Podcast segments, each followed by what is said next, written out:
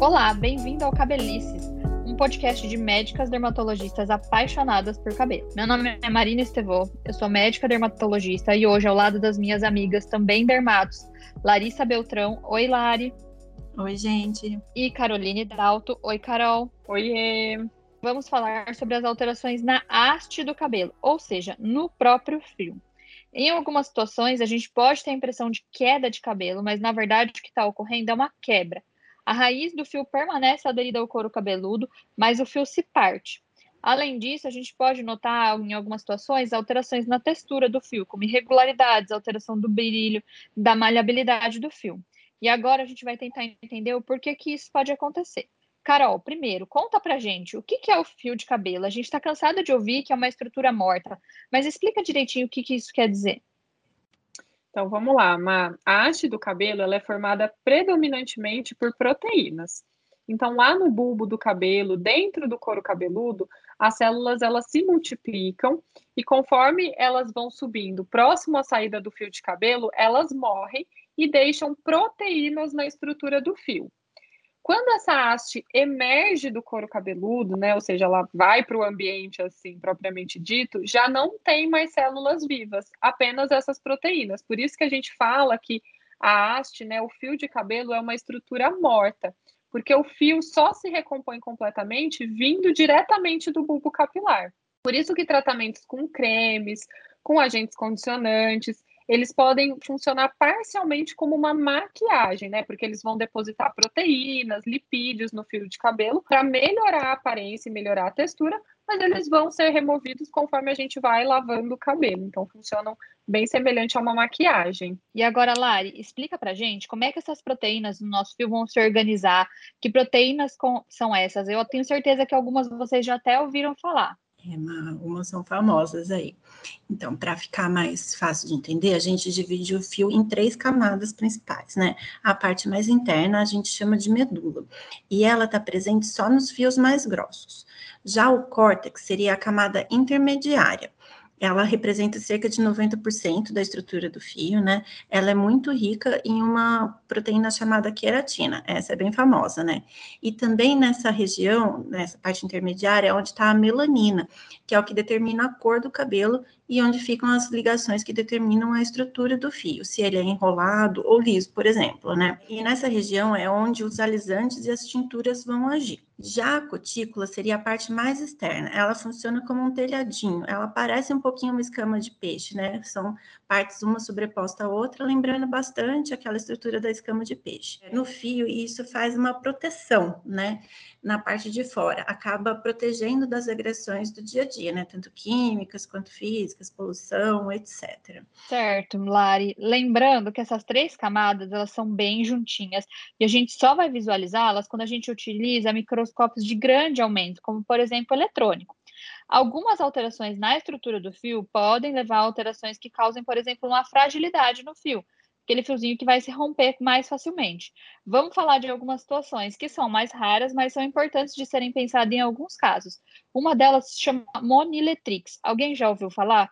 Carol, conta pra gente o que, que é esse tal de moniletrix. Bom, o moniletrix ele é uma doença genética onde a proteína da queratina, que é, né, que é a queratina, que é aquela que a Lari comentou, ela é produzida de uma maneira alterada e ela não consegue se organizar no córtex da haste de uma maneira adequada.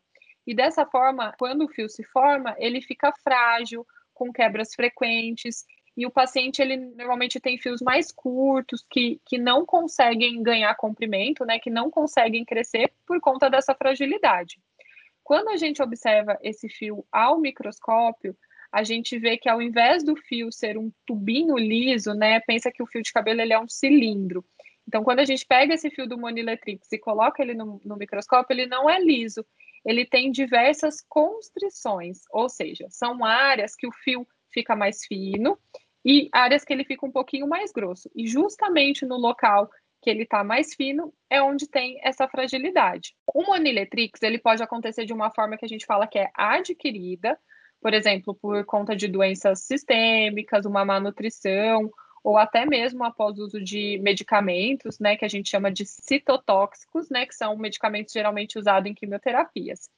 Nesse caso, o fio apresenta essas mesmas constrições, né, que a gente chama, é um negócio bem específico que a gente chama de sinal de polpincos, e ele também fica frágil e acaba se quebrando. A diferença da forma adquirida né, para a genética é que na genética essa alteração vai ocorrer desde o nascimento. E, infelizmente, é uma alteração que não tem tratamento para curar, né? Para voltar a fazer com que esse fio de cabelo tenha um formato normal, né? Liso. Enquanto que na, na forma Moniletrix-like, né? Que é essa forma adquirida, quando você suspende a causa, por exemplo, uma medicação, o cabelo ele tende a voltar a ter a, a estrutura normal dele. Exatamente, Carol. Nenhuma das duas formas são muito frequentes, mas são importantíssimas de serem conhecidas pelos dermatologistas especialistas em cabelos, pois fazem um diagnóstico diferenciais com algumas doenças, por exemplo, a tricotilomania. Uma outra alteração da haste, bem mais rara ainda, a gente chama de pilitorte, Lari, o que, que, é isso? É um pelo torto? É, Marina, no pilitorte. O fio de cabelo ele fica torcido, então por isso o nome, né? De lembrar que é torto. Geralmente, as pessoas que têm essa alteração, né? Elas têm cabelos com pouco brilho, com aspecto mais áspero. É difícil de pentear e que também tem uma dificuldade de crescer, porque eles se quebram com maior facilidade, porque eles são mais frágeis. As pessoas normais podem ter alguns poucos fios com essa estrutura, né, com essa aparência, principalmente na região região occipital, que é atrás da cabeça, né, na temporal, nas têmporas, pelo atrito, por exemplo, quando a gente dorme, o atrito com o travesseiro, ou até quando ele vem junto com algumas outras doenças, como, por exemplo, as alopecias cicatriciais, que a gente também já tem episódio falando sobre isso. Mas quando eles acontecem em todo o couro cabeludo, ele pode ser sim devido a essa alteração genética. Geralmente, essa alteração genética ela cursa só com alteração capilar, não tem outras coisas alteradas na pele ou nos outros órgãos, e ele pode surgir na infância ou na idade adulta. E ele ainda pode estar associado em algumas outras síndromes genéticas, daí essas outras síndromes vão sim ter algumas outras alterações, como no dente, nas unhas, nos olhos e até mesmo na própria pele. Certo. Uma outra alteração na estrutura do fio se chama pilianulate. Carol, conta pra gente como é que fica o fio nessa alteração, por que, que ele acontece? No pilha anulate, Marina, nesse caso vai ter uma alteração em microfibrilas, fazendo com que o fio contenha ar dentro do córtex. Ela pode ocorrer por uma alteração também congênita, né? Ou seja, a pessoa nasce com isso por conta de uma alteração genética autossômica dominante, ou pode acontecer associado a algumas doenças, como por exemplo na alopecia areata ou nas tireoidites autoimunes. Nesse caso, chama a atenção que esses fios eles são muito brilhantes. Algumas alterações podem vir junto com síndromes genéticas, né, meninas? Como vocês já até citaram algumas. E falando em síndrome, eu queria falar de uma que atualmente tem sido mais divulgada, devido a um menino muito bonitinho que está bombando no Instagram, que é a síndrome dos cabelos impenteáveis. Lari, conta pra gente o que, que é essa síndrome. É, acho que todo mundo que se interessa por cabelo acabou tendo contato com essa foto, né? o algoritmo traz a gente porque para o que a gente gosta de ver. Então, Marina, o nome dele diz, né? Síndrome dos cabelos impenteáveis. Os fios têm um aspecto muito frisado, que dificulta muito pentear o fio, né? E começa a ter esse aspecto geralmente entre lá na infância, né? Entre os três meses de idade até mais ou menos os três anos de idade. Daí, nesse caso, o problema, né, tá lá na papila dérmica, no comecinho da raiz do cabelo, que faz com que o cabelo tenha um canal dentro da haste. E ela pode estar associada a algumas mutações genéticas, pode afetar todo o couro cabeludo ou só uma parte. E até pode estar associada com outras doenças, como, por exemplo, alopecia areata, atopias, outras doenças de pele. Tem uma outra que chama woolly hair, Lari. O que, que seria esse woolly hair? Woolly hair é um fio que a gente chama de né, cabelo lanoso. É um fio que ele é muito encaracolado e ele geralmente é mais claro. Ele pode é, aparecer como um nevo, né? Que seria uma área limitada de cabelo com essa alteração, enquanto o resto pode estar normal. E ele pode surgir desde a infância até a adolescência. Mas geralmente ele se manifesta como essa área, né? E essa área pode parecer que está falhada, mas os fios são, na verdade, mais finos e mais longe um do outro, né? Mais esparsos e eles têm uma velocidade de crescimento em comparação com os fios ao redor, né? Uma velocidade diferente.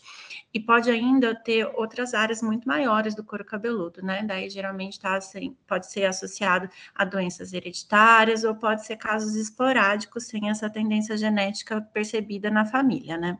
Em alguns casos pode também estar tá associado até a doença cardíaca ou queratodermias, doenças de pele, que são as doenças genéticas, né, da pele, essas queratodermias. Exatamente, Lari. Outras duas alterações da haste que também podem atuar, associadas a síndromes são a tricotistrofia, onde os fios ficam fininhos, claros, secos e de aspecto bem grosseiro.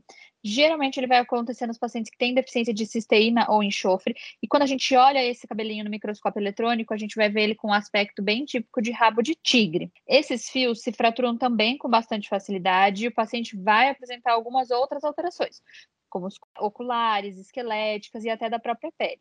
Já outra síndrome que pode acontecer e vem junto com uma alteração no cabelo é a tricorrex invaginata, quando uma parte do cabelo entra para dentro de outra. Por isso que a gente fala invaginata, ela é invagina, entra para dentro de uma parte do cabelo, formando um cabelão com aspecto de bambu, que vai levar também a fios curtos, de aspectos grosseiros e áreas de alopécia desde a infância também estando associada a outros sintomas, principalmente algumas alterações de pele, por conta dessa associação sindrômica.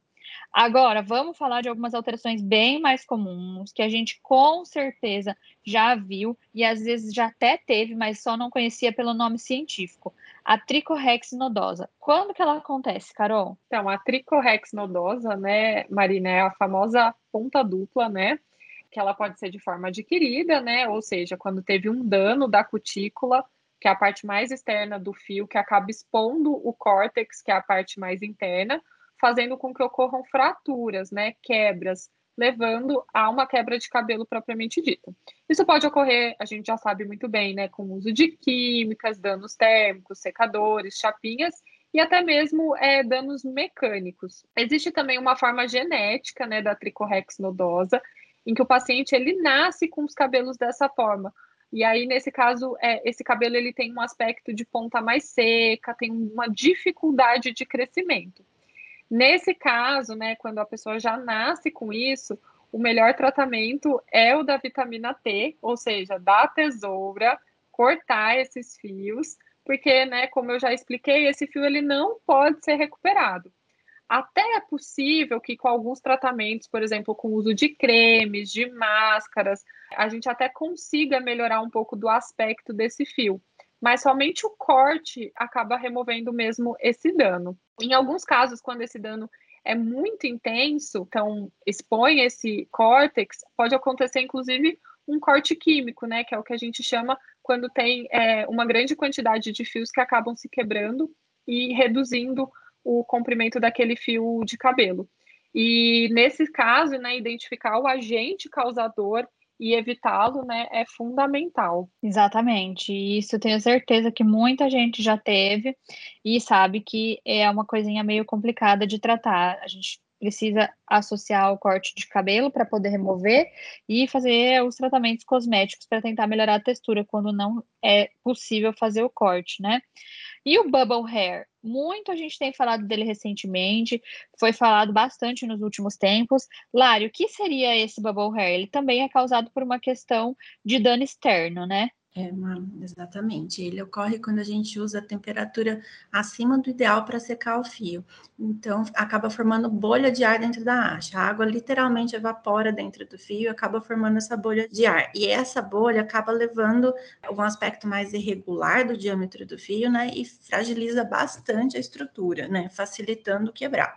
E para evitar isso, é muito importante usar de forma correta as formas de secar os fios, né? Sempre utilizar protetor térmico. Quando for usar prancha, babyliss, que expõe o cabelo a uma temperatura mais alta e mais próxima do fio, né? Tá com o cabelo bem sequinho para não ter resíduo de água e formar esse bubble hair. É isso mesmo. Quanto nome difícil, né, meninas?